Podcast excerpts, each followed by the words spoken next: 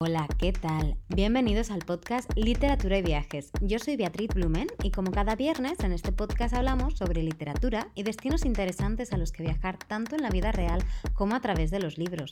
Esta semana nos visita Lorena Pacheco, la autora de un libro que me acabo de terminar y que me ha enamorado 100% que se llama Un final para Chloe. Ella es escritora de novela romántica, también de novela chiclit y viene para hablarnos de París y del amor entre sus calles. ¿Empezamos?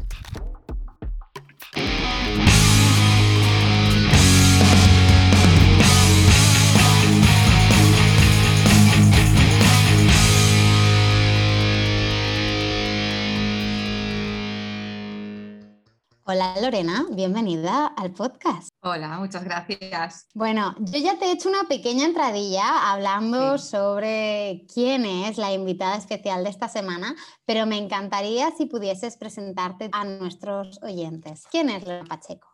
Pues es una pregunta que me cuesta contestar, no creas. Eh, bueno, pues así a, rasgos generales, eh, bueno, nací en Valencia, estudié turismo, lo que pasa que la vida me llevó un poco por otros caminos, pero yo creo que esa pasión por viajar y conocer sitios nuevos, eh, bueno, la, la, he seguido arrastrando y es una cosa que además represento bastante en las novelas porque, bueno, pues siempre me gusta que mis personajes viajen y descubrir yo también lugares, tanto que he estado como los que no he estado, ¿no?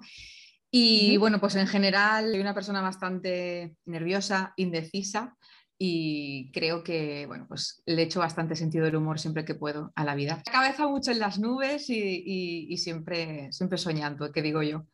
Bueno, yo he de confesar a los oyentes, a ti ya te lo he contado, que me he hecho fan indiscutible de Lorena después de leerme la novela, además que vamos a recomendar esta semana desde aquí, que es un final de Chloe. O sea, qué bien narrada está, qué bonita historia que tiene también un montón de toques que, bueno, ya te, iré, te preguntaré ahora en un momento, pero desde aquí felicidades porque me ha fascinado muchísimo, muchísimo, muchísimo. Muchas gracias, me hace mucha, mucha, mucha ilusión. De verdad, gracias por darle la oportunidad porque además siempre lo digo, pero Chloe es mi niña bonita, entonces pues me hace especial ilusión ¿no? que te haya gustado. ¿Cómo, Lorena, cómo empezaste tú en el mundo de la literatura? Pues eh, bueno, a mí siempre me ha gustado mucho leer y hubo una época en la que empecé con relatos y había un foro eh, que se llamaba Juvenil Romántica, en el que luego conocí a muchas compañeras que ahora también son amigas y bueno, pues la gente yo veía que subían eh, relatos, novelas y demás, entonces me gustaba mucho porque interactuabas, lo leías, dejabas comentarios, ¿no? Y empezó un poquito ahí más a picarme la curiosidad. Y recuerdo vagamente el estar en, una, en un andén del tren con mis amigas y, y como toda convencida diciéndoles que yo quería probar a escribir yo mi propia historia que luego fue una novela que no llegó más allá porque es que ni la terminé, pero no sé muy bien, tengo el recuerdo ya ves como muy difuso, pero sí que empecé con relatos y microrelatos hasta que al final un día dije, oye, voy a intentar escribir algo más largo. Y pues nada, ya me enganché. Vamos, como he dicho antes, vamos a proponer desde aquí eh, la novela Un final para Chloe como lectura de la semana. Súper, súper, súper recomendada. Así que ya me has dicho que Chloe es tu niña bonita. Ya sabemos que se desarrolla en París. Cuéntanos un poquito más cómo nació la historia. Háblanos de la novela en sí. ¿De qué trata?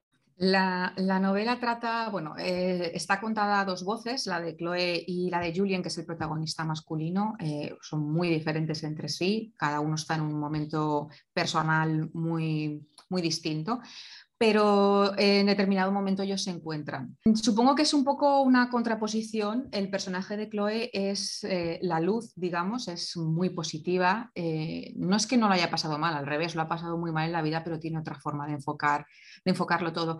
Y Julian justamente es lo contrario, ¿no? Él se encuentra en un momento muy pesimista, en el que además eh, no encuentra una salida y es como la oscuridad, ¿no? Yo digo que es la luz y la sombra. Entonces, bueno, pues quería que fuera una historia de amor ante todo, aparte de amor romántico, eh, también un poco amor a la familia, a, esos amigos que es la familia que eliges, ¿no? Y a cómo pues, eh, dos personas que a priori no tenían nada en común, el encontrarse en el camino y, darse cuenta de que no tienes por qué estar solo, de que hay otra forma de, de enfocar las cosas. Y la forma en la que surgió fue como un flechazo con una foto que vi estaba en, una tienda online viendo, es que no recuerdo ahora mismo, pero era una tienda online de ropa. Y sí, sí, es, es, total. Y la chica era una chica, era una chica que estaba como sonriendo, mirando hacia el suelo, llevaba una boina roja. Y me vino un flash y pensé, jolín, qué buena protagonista sería. Y en la boina roja automáticamente yo la relaciono con París, porque además tengo como un súper amor con París. Entonces todo nació en torno a, a ella, ¿no? La primera que nació fue Chloe, que de hecho adoptó, adoptó el nombre de otro relato que yo tenía. Y mm, se me fue haciendo la bola más grande. Yo la pensé como protagonista y pensé qué es lo que tendría alrededor, cositas que me gustaban, pues el otoño, el café o el chico que tal, el chico que iba a ser escritor y se fue formando todo alrededor de ella. Has hecho un trabajo maravilloso. si hay alguien que no se haya leído esta novela, o sea, me encanta porque es lo que dices, ¿no? El amor tiene peso, pero no el amor romántico en sí, que sí lo tiene, pero también tiene ese amor por, su hermano, por su familia y, por sus amigos y por todo. Y cada uno, además, algo que me gusta mucho de la novela es que tiene como perlitas, ¿no? Sí. Es como que tiene mucha sabiduría en tan pocos años y incluso su hermano, que es todavía más joven, te sueltan frases que dices, ostras, entra curiosidad ¿no? de cómo nació e-, ese tema, ¿no? porque se trata tanto el tema de la muerte como el tema del cambio. Creo que los dos están muy presentes en la novela en diferentes, diferentes perspectivas, además, que, es, genial porque te da mucho a reflexionar. ¿Cómo nació esa idea? El tema de la muerte, eh, eran, había ciertos puntos dramáticos en la novela eh, que yo tenía claro que iban a pasar antes de escribirla, que los tenía como muy claros. Y un poco eh, Chloe y, y, Elliot, su hermano, lo que tú comentas, creo que les tocó, por las circunstancias de la vida, les tocó madurar muy pronto. Y aunque lo parezca, realmente ellos no ven la vida color de rosa, o sea, ellos son muy conscientes de todo lo malo que les ha pasado, pero de alguna forma, algo que yo admiro, porque además yo ojalá fuera tan, tan positiva que, como ellos, al final tienen la capacidad de, de, aceptar de alguna manera lo malo y enfocarse más en lo bueno, ¿no? También es cierto que hacen un gran equipo, entonces uno se apoya en el otro, que creo que es la mayor fortaleza que tiene uno, es el otro, refuerzan entre ellos. Sí que, pues eso, fue, fue curioso también yo tengo un hermano pequeño, solo nos llevamos dos años y medio, Chloe y Elio se llevan más, pero bueno, sí que tengo, tengo muy buena relación con él, nos queremos mucho, entonces eh, me gustan ¿no? las, las relaciones entre hermanos, esa confianza, esa, ese apoyo incondicional que tienen. Y luego, pues lo que comentabas del tema de la muerte y del cambio, porque la muerte al final es una cosa que es inevitable, es una cosa que es más en la vida, entonces la forma de tratar esa nostalgia y un poco el poder que tienen los recuerdos ¿no? El cómo recordar a una persona hace que casi la sientas, sé que no es lo mismo, no es comparable, como, pero de alguna manera tú la sigues recordando y es como que esa persona no se va del todo. Eso también me, gustaba poder transmitirlo o intentarlo por lo menos. Y el cambio, bueno, yo admiro mucho a la gente que, asume riesgos y que, y que cambia de rumbo. Yo aprecio mucho mi zona de confort y el cambio me da, me suele dar vértigo me suele dar vértigo, pero creo que también es aprendizaje. Creo que a veces es necesario ese empujón ¿no? Eh, para, para, cruzar esa puerta, porque a lo mejor al otro lado no lo esperas y hay una sorpresa que es para bien. Y si no es para bien, seguramente algo en el camino has aprendido. Eso creo, eso quiero la vida Es cambio. No, no, sí, la vida es cambio. La vida es cambio. O sea, es que esto, mira, yo soy yogi aparte de, de, de, de hacer el podcast. Y y es eso, es, es el, el, cambio es algo que es lo único que tienes. Igual que lo único que tienes cuando naces es que un día te vas a morir. Sí. Y que un día se va a morir la gente que está en tu entorno. Es lo único que sabes. Sí. Y la vida es cambio. Amaneces, el, el, propio día es un ciclo, ¿no? Exacto. Amanece, sale el sol, hay ratos que hace mucho calor, hay ratos que hace frío. Y hay que adaptarse. Exacto. Sí. Y no te vistes igual cuando hace 40 grados que cuando hace 12. Sí. Y, y al final esos son pequeños cambios. Es como, no, no, no me gustan los cambios yo aborrezco los cambios, ¿eh? me, persiguen en la vida, me persiguen cambios. Pero sí que entiendo lo que dices, ¿no? Al final es como, uff, tengo que enfrentarme otra vez a salir de mi zona de confort con lo agustito que estoy. Es verdad. Pero sí que es cierto que luego se expande, ¿no? Y como que creces un montón. Y se ve reflejado en la novela. Eso se ve súper claro reflejado en la novela. Tienes un montón de, de detalles ¿no? que, que, inspiran y que Pues te agradezco, te, lo agradezco, te agradezco que se haya podido ver así, la verdad, porque era mi intención también un poco y entonces te lo agradezco mucho. Pero sí que es verdad, al final el tema de los cambios, es verdad que hay cambios más, más pues que pasan más inadvertidos, pero continuamente vamos adaptándonos a ellos. Y luego hay cambios pues, más grandes que es que tampoco te queda otra, ¿no? Que al final la vida, hay una frase que escuché hace mucho tiempo que decía, la vida es eso que ocurre mientras tú haces otros planes, ¿no? Y es, y es realidad, o sea, al final tú puedes eh, pensar una cosa, pero la vida te lleva por otro lado. Entonces, es cierto, siempre hay que estar adaptándose, nos guste o no, eso es así. Tal cual, y al final si no te adaptas te quedas estancado y te quedas atrás. Y, y bueno, pues la vida tiene sus días rosas y sus días Exacto. grises, es un cómputo de todo al final. Es verdad. Donde quieras tú enfocar la mirada. La actitud es importante, es complicado a veces, pero la verdad que la actitud es muy importante. Algo que también me gustó mucho de, de la novela, me pareció muy bonito, yo me la leí en ebook, todos los capítulos tienen sus dibujos, ¿no? Es como que tú como autora, no sé si fuiste tú quien los dibujó, creo sí, que sí. Sí, Tú como autora nos dabas como un pequeño sí, un pequeño, una imagen. Sí, un pequeño pincel, ¿no? De mira, y esta es la escena. La verdad es que para mí, vamos, brutales todos. ¿Cómo se te ocurrió la idea de meter dibujos? ¿Lo, has hecho en todas tus novelas? ¿O En fue estas, algo eh, la verdad es que empecé hace unos pocos años. Yo desde pequeñita pues me gustaba dibujar y demás y hace unos poquitos años quise pues mm, probar con las acuarelas y tal y los lápices y fui practicando y me daba cuenta que, que cuando estoy con una novela o estoy pensando mucho en un proyecto me ayuda mucho, me gusta, me inspira buscar eh, pues imágenes y demás y pues dibujar a los protagonistas y, y demás. Entonces a Chloe la tenía dibujada un montón. tenía, era, ya rayaba la obsesión, tenía, tengo muchas Chloes, tengo muchas Chloe guardadas, o sea, encanta. es, es brutal, es que tengo una, vamos, puedo llenar la mesa casi con, con, la- con los dibujos. Pero, y entonces, pues claro, a raíz de ahí pensé, ostras, me gustaría, ¿no? Pues incluir alguna imagen. Y entonces pensé en decir, bueno, pues ya que la tengo a ella, pero pues, pues hacerlo a él, ¿no? O como me gusta tanto París, pues mm, un escenario, la noria, ¿no? Intentarlo de forma, pues como pueda, ¿no? A mi manera y, y hacerlo y ir salpicándolo me parecía bonito como dejar esos pedacitos. Y, la verdad que, que empecé con todas las canciones, que también lo hice, con Chloe lo tenía muy claro desde que, desde que la escribí, sabía que si la autopublicaba eh, quería poner esas imágenes. Y, y, sí que lo he ido haciendo, menos con Reset, que es una reedición, que solamente hice una ilustración en, al final.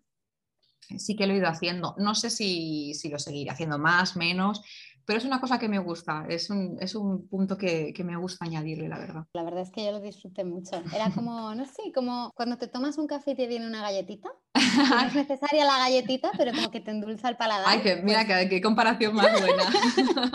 Te quería preguntar, porque sabes que la gente del podcast, uh -huh. aquí nos gusta mucho la literatura, pero también nos gusta mucho, mucho viajar. Sí. Y París, ciudad del amor, Ciudad uh -huh. de las Luces, sí. con tanto peso en tu novela, uh -huh. ¿nos podrías dar algún hint, alguna recomendación para los oyentes del podcast que vayan a ir a París o que se lo planteen?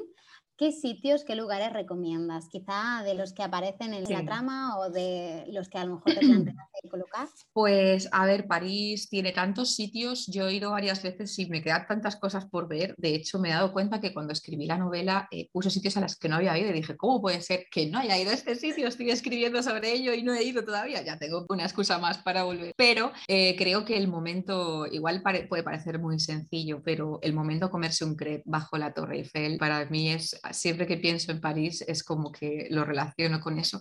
Y luego pues la librería Shakespeare and Company también, que creo que tiene un punto mm, de magia, de esa historia, ¿no? Que tiene tanto dentro que, que también lo, lo, puse en la novela. Y luego hay otras zonas un poco más oscuras que yo me gustaría ver, que son las catacumbas. Eh, hay otra parte de París bajo, ¿no? Porque en la red de alcantarillado, por lo visto, es todo un mundo y me gustaría, me gustaría ir. Pero sobre todo el, el, el crepe bajo la Torre Eiffel, el paseo por el Sena, eso creo que son, son podrían ser imprescindibles. Apuntado queda. Muchas, muchas gracias. Bueno, Lorena, pues sabes que al final de los episodios hacemos unas preguntas rápidas rápidas, aunque uh -huh. luego a veces nos enrollamos en las preguntas, pero bueno.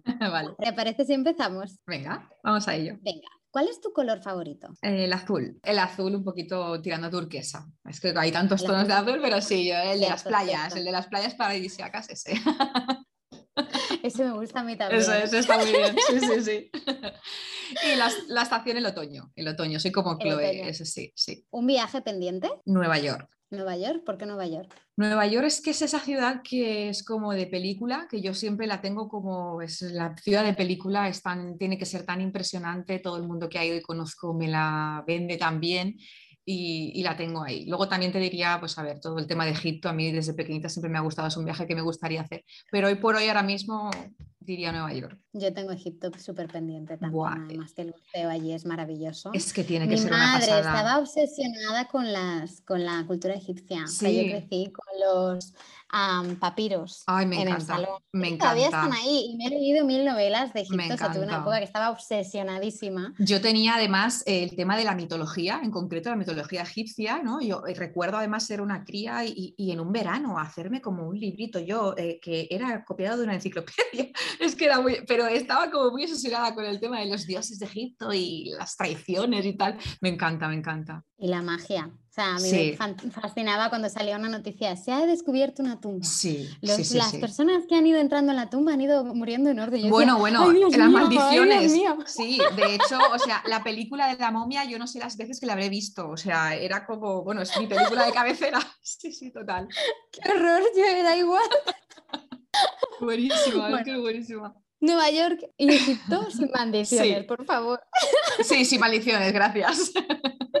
¿Un libro o un autor que no te canses de recomendar? Eh, uf, esto es muy complicado. A ver, eh, voy a decir algo que suena tópico, pero es la realidad. Para mí, por ejemplo, eh, la saga de Harry Potter es verdad que para mí es muy importante. Me acompañó en mi infancia, en mi adolescencia y realmente ahora. Entonces, es como que para mí es atemporal, un libro que no es de me gustó cuando era pequeña o me gustó, me gusta siempre. Entonces, para mí esa saga es como muy importante.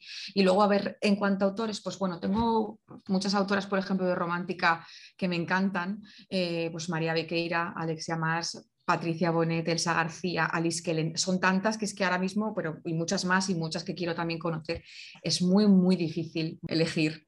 Entonces voy a decir Harry Potter, voy a decir Harry Potter porque es como el clásico de siempre, porque es muy complicado decidir. Sé que es muy difícil, es un poco pregunta trampa, pero bueno, no pasa nada. Y ya la última pregunta, antes de que nos hables del proyecto que tienes ahora entre manos. Me gustaría si quisieras compartir con los oyentes del podcast una vivencia o un aprendizaje que haya llegado a ti últimamente, quieras compartir con los oyentes. Pues más que vivencia diría aprendizaje, pero es una cosa que a priori puede parecer sencilla, eh, sigo trabajando en ello como puedo, pero es verdad que sobre todo también eh, desde el año pasado con todo el tema que hemos estado viviendo y demás, eh, lo que decíamos de la vida es lo que ocurre cuando tienes otros planes, que al final yo tengo la, manía, uno de mis grandes defectos es preocuparme demasiado incluso de cosas que quizá nunca vayan a ocurrir, me anticipo y estoy tratando de darle importancia al presente al día, al día de hoy. Creo que a veces pasamos mucho tiempo pensando en el futuro. Yo utilizo una agenda en la que me organizo más o menos la semana y obviamente no lo voy a poder evitar y la mente se me va a ir porque además es mi tendencia el preocuparme y el pensar y el qué haré y en esto y lo otro y si pasa esto, lo Pero intento centrarme y, decir, vale, tengo esta semana, tengo el hoy, ya está, ¿no? Intento a mí misma.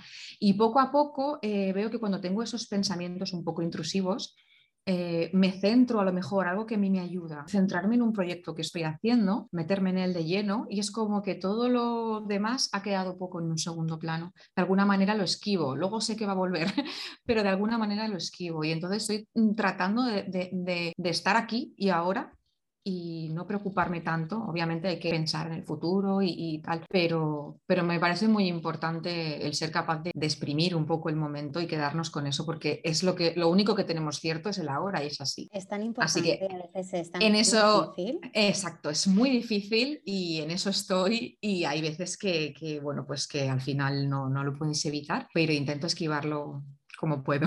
Pues muchas gracias, tomamos nota.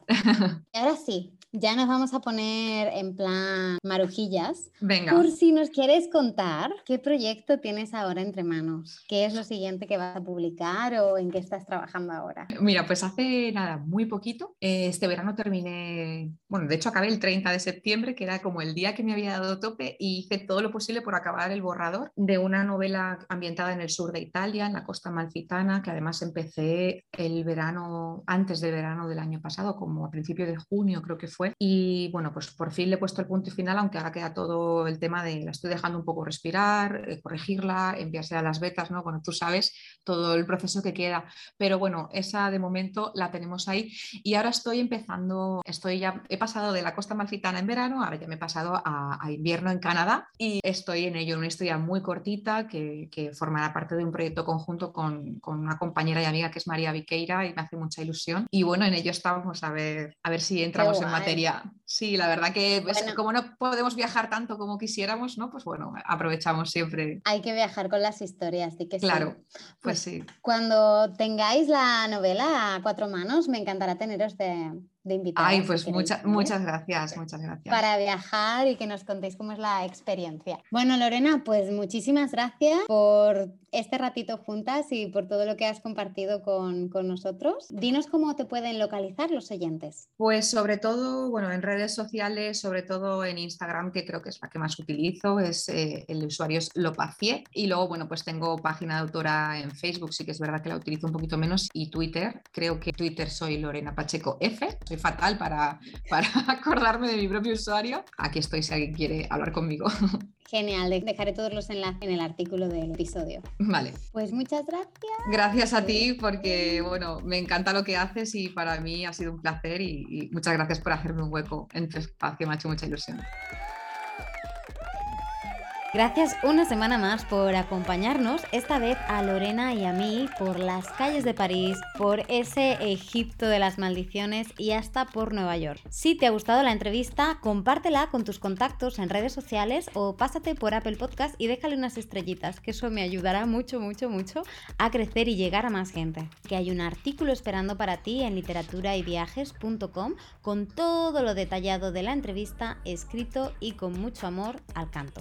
Ah, y que no se me olvide, tenemos ya lista la web del Congreso del que hablamos Araceli y yo hace un par de episodios. La puedes encontrar en congresonovelaromántica.com, también en congresonovelaromántica.es. Ahí aparecen todos los ponentes, las masterclass y por supuesto un cajetín para que te apuntes y recibir tu ticket gratuito. ¿Escribes o alguna vez has soñado con escribir?